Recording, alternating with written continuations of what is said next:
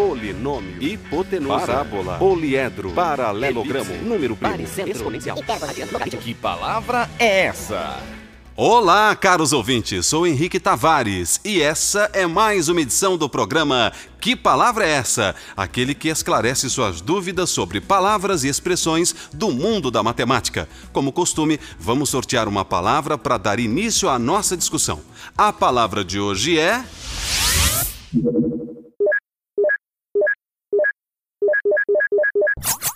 Número primo. Números primos. Em vez de uma palavra, temos hoje uma expressão bem conhecida, não é?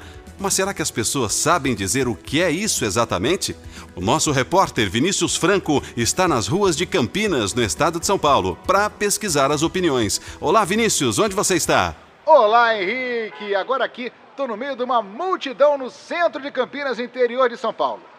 Números primos. Essa é a expressão de hoje. Vamos ver se o pessoal aqui na rua sabe alguma coisa sobre o assunto. Aqui do meu lado está o Plínio Marques, que está esperando o ônibus. Plínio, você sabe o que são números primos? números primos que não dá para dividir por dois, não é? A gente vai saber daqui a pouco. Agora é a vez da Fátima Maria, que é advogada. Fátima, o que são números primos? Números primos são aqueles que só dividem por eles mesmos. Aqui do meu lado agora está o José Paulino, que é aposentado e também quer dar a sua sugestão. E aí, José, o que são números primos? Números primos? Ah, são os inteiros positivos que podem ser divididos por um e por eles mesmos, não é? Muito obrigado. Já já a gente vai descobrir. É, Henrique, parece que dessa vez não teve muita dificuldade aqui não, viu? Mas tô esperando para ouvir qual é a explicação certa. De volta aos estúdios, é com você. Legal, Vinícius, obrigado, hein? Estamos aqui de volta ao estúdio, onde vamos continuar o papo sobre esses tais números primos. Está aqui do meu lado o professor de matemática Rafael Parente, que nos dará e explicará direitinho o que vem a ser esses números primos. Olá, Rafael, seja bem-vindo. Olá, Henrique. Eu que agradeço a oportunidade de participar desse programa. Imagine, e então, o que você tem a dizer sobre os números primos? O pessoal da rua está perto de acertar ou muito longe da resposta? Na verdade, Henrique, uma das pessoas acertou exatamente o que são números primos. Número primo nada mais é do que aquele inteiro positivo possuindo somente dois divisores positivos, um e ele mesmo. Ok, professor, mas para lembrarmos, você pode dar um exemplo para gente? Sim, claro. Por exemplo, o número 6 não é um número primo, porque pode ser dividido por 1, por 2, por 3 e por 6, correto? Sim, corretíssimo. No entanto, o número 7 é o número primo. Ele pode ser dividido por 1 e por 7, ou seja, ele próprio. Assim como os números 3, 5 e 11, que possuem cada um somente dois divisores positivos. Certo, parece que esse é um conceito fácil de entender, né? Mas há mais elementos por trás dos números primos, professor? Qual a importância deles para a matemática? Henrique, os números primos são importantes porque servem de unidade básica para analisarmos todos os números naturais. Isso porque conseguimos decompor todo número natural com uma multiplicação finita de números primos. Então eu vou falar de novo aqui, olha. Conseguimos decompor todo número natural como uma multiplicação finita de números primos, é isso? Você vai ter que explicar, hein, professor? Claro. Vamos pegar o número 60, por exemplo. O número 60 pode ser escrito com uma multiplicação de números primos. Usando os primos 2, 3 e 5, podemos compor o número 60. De que modo então, professor? 60 é igual a 6 vezes 10, certo? Mas o 6 é igual a 2 vezes 3. Logo, o 60 é igual a 2 vezes 3 vezes 10. Por sua vez, o 10 é igual a 2 vezes 5. Finalmente, o 60 é igual a 2 vezes 3 vezes 2 vezes 5, que é igual a 2 ao quadrado vezes 3 vezes 5. Entendi. E essa é a única maneira de decompor o número 60 em números primos, professor? Exato. Essa é uma das utilidades dos números primos, como já te disse antes. Nós podemos decompor qualquer número natural através da multiplicação dos números primos. É o que a gente chama de fatoração. Sim, fatoração é um nome conhecido. É, e mais ainda, para cada número natural existe uma única fatoração. Interessante, hein? Mas agora temos que fazer um intervalinho, gente. Rapidinho, vamos voltar com o professor e com mais discussão sobre esses números primos. Não saia daí, já já. Polinômio, hipotenusa, parábola, poliedro, paralelogramo, número primo. Exponencial. Que palavra é essa? Olá de novo, aqui o programa se chama Que Palavra é Essa? E o nosso convidado é o professor Rafael Parente, que está nos explicando o que são os números primos. O que mais há para ser dito, hein, professor? Muita coisa, Henrique. Os números primos são objeto de interesse dos matemáticos há mais de dois mil anos. O estudo dos números primos deu origem à teoria dos números, que é uma das grandes áreas da matemática moderna. Você já ouviu falar de um matemático chamado Fermat? É, eu não me lembro não, professor, eu confesso. Quem é esse matemático? Essa é uma história muito interessante. Fermat viveu no século XVII e levantou várias conjecturas a respeito dos números primos. O que são conjecturas, professor?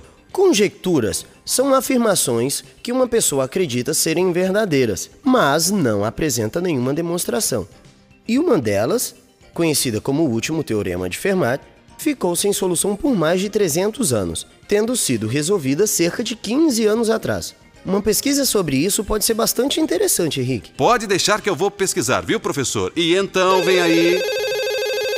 Legal, essa é a nossa linha telefônica. Temos um ouvinte já conosco. Alô, quem fala? Olá, Henrique. Olá, professor.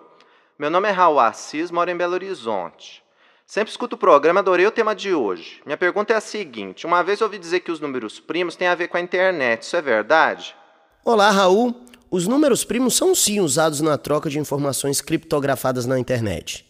Criptografar é o mesmo que mascarar ou esconder uma informação, para que ela não seja compreensível publicamente. Professor, como isso funciona, hein? O funcionamento geral é o seguinte: existem dois números, um chamado chave pública, acessível a qualquer um, usado para criptografar a mensagem, e outro chamado chave privada, que só o receptor da mensagem conhece.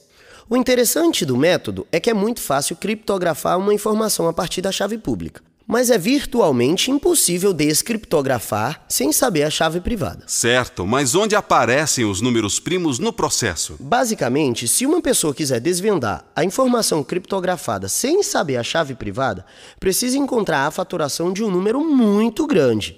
Ou seja, escrevê-lo como uma multiplicação de números primos. E essa tarefa não é nada fácil quando lidamos com números muito grandes, mesmo usando computadores. Entendi. Esse método tem um nome? Sim, isso se chama criptografia RSA. Obrigado pela resposta, professor. Eu que agradeço o interesse, Raul. Espero ter ajudado. Legal, professor.